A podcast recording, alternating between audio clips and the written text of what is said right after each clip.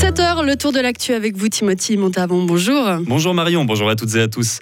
En ville de Fribourg, la caserne de la Poya accueillera prochainement des requérants d'asile. L'armée suisse l'a annoncé hier. Elle met à disposition du secrétariat d'État aux migrations la place d'armes fribourgeoise.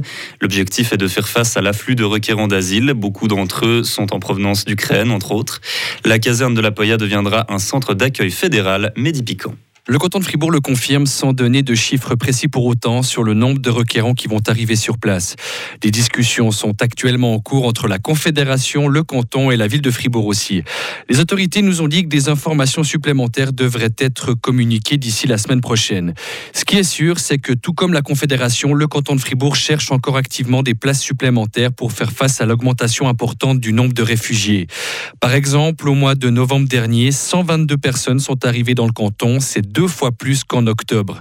Récemment, les abris de la protection civile situés dans le quartier du Jura, en ville de Fribourg, ont ouvert et peuvent accueillir jusqu'à 100 personnes.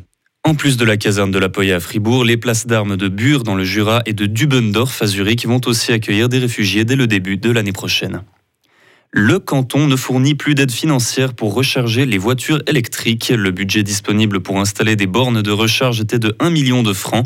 Au total, 800 installations ont pu être subventionnées. Le canton de Fribourg salue le vif succès de ce programme. La relève est assurée pour euh, les policiers fribourgeois. Ils étaient 22 nouveaux agents à prêter serment vendredi à la cathédrale Saint-Nicolas de Fribourg. Ce sont les tout premiers à avoir eu obtenu leur brevet après deux ans de formation au lieu de un comme auparavant. Trois coups de canon ont été tirés sur la place Georges Piton en leur honneur, comme le veut la tradition. Ces nouveaux agents entreront en fonction à la gendarmerie et à la police dès le 1er janvier. Vous ne pourrez bientôt plus aller vous faire tester contre le Covid à Grange-Paco. Dès le 15 janvier, le centre cantonal de dépistage va fermer ses portes, décision annoncée hier par les responsables cantonaux. Ils expliquent attendre une importante baisse de fréquentation dès 2023, date où les tests deviendront payants. Ceux et celles qui souhaiteront se faire dépister devront alors s'adresser à leur médecin ou se rendre en pharmacie. Ce n'est pas une surprise, mais une déception quand même. Le tribunal civil genevois a tranché. Il n'y aura pas de procès pour savoir si la dépakine a bel et bien empoisonné euh, Simon, alors dans le ventre de sa mère, Natacha Allenbach. Sanofi, le laboratoire qui a produit ce médicament pris par la femme alors enceinte, et le neurologue qui le lui a prescrit ne seront donc pas tenus pour responsables. Les faits remontant à plus de 10 ans, la juge a conclu qu'il y avait prescription, ce qui est loin d'être suffisant pour la famille vaudoise qui compte bien ne pas en rester là, comme le précise Natacha Allenbach, la mère du garçon.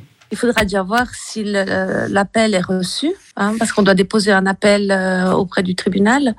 Puis s'il est reçu, ça veut dire que oui, ça veut dire qu'ils ont confiance qu'il y ait une solution, qu'il y ait une continuité dans les, dans les procédures. Mais moi, je pense qu'on a, qu'on a une chance plus loin de gagner. Peut-être pas au cotonal, mais au fédéral peut-être. Selon Zanofi, le neurologue aujourd'hui retraité, la famille Allenbach était au courant des risques encourus avec la prise de dépakine pendant une grossesse. Les parents de Simon, eux, affirment le contraire. Le jeune homme souffre maintenant de troubles cognitifs. Entre 30 et 40% d'enfants qui ont été exposés in utero à la dépakine souffrent également de séquelles neurologiques. L'Ukraine est à nouveau sous le feu des bombardements russes. En résulte des coupures d'eau à Kiev et d'électricité dans l'ensemble du pays. Le commandant en chef de l'armée ukrainienne se dit convaincu que la Russie rattaquera Kiev dans les premiers mois de 2023. De son côté, l'Union européenne a approuvé de nouvelles sanctions contre la Russie, interdisant notamment au pays de fournir des moteurs de drones aux forces russes. Au moins 169 morts dans des inondations en République démocratique du Congo ce mardi. Dans la région de Kinshasa, la capitale, les pluies torrentielles ont fait rage et provoqué des glissements de terrain meurtriers. Plusieurs routes et bâtiments ont été entièrement submergés. Le pays est entré dans un deuil national de trois jours à partir de mercredi. C'est un pas de plus pour le chantier de la Sagrada Familia. De nouvelles tours ont été illuminées pour la première fois hier. La cathédrale de Barcelone, célèbre pour ses travaux interminables qui durent depuis 140 ans maintenant, pourrait bientôt être terminée. Néanmoins, il faudra encore être patient car les travaux devraient s'étendre encore au-delà de 2026. Et du sport pour terminer, c'est encore un podium pour Mathilde Gremaud. Pour son deuxième concours Big de la saison, la Fribourgeoise a décroché la deuxième place à Copper Mountain. Sa camarade olympique suissesse Sarah Euflin s'est hissée à la quatrième place. Retrouvez toute l'info sur frappe et frappe.ch.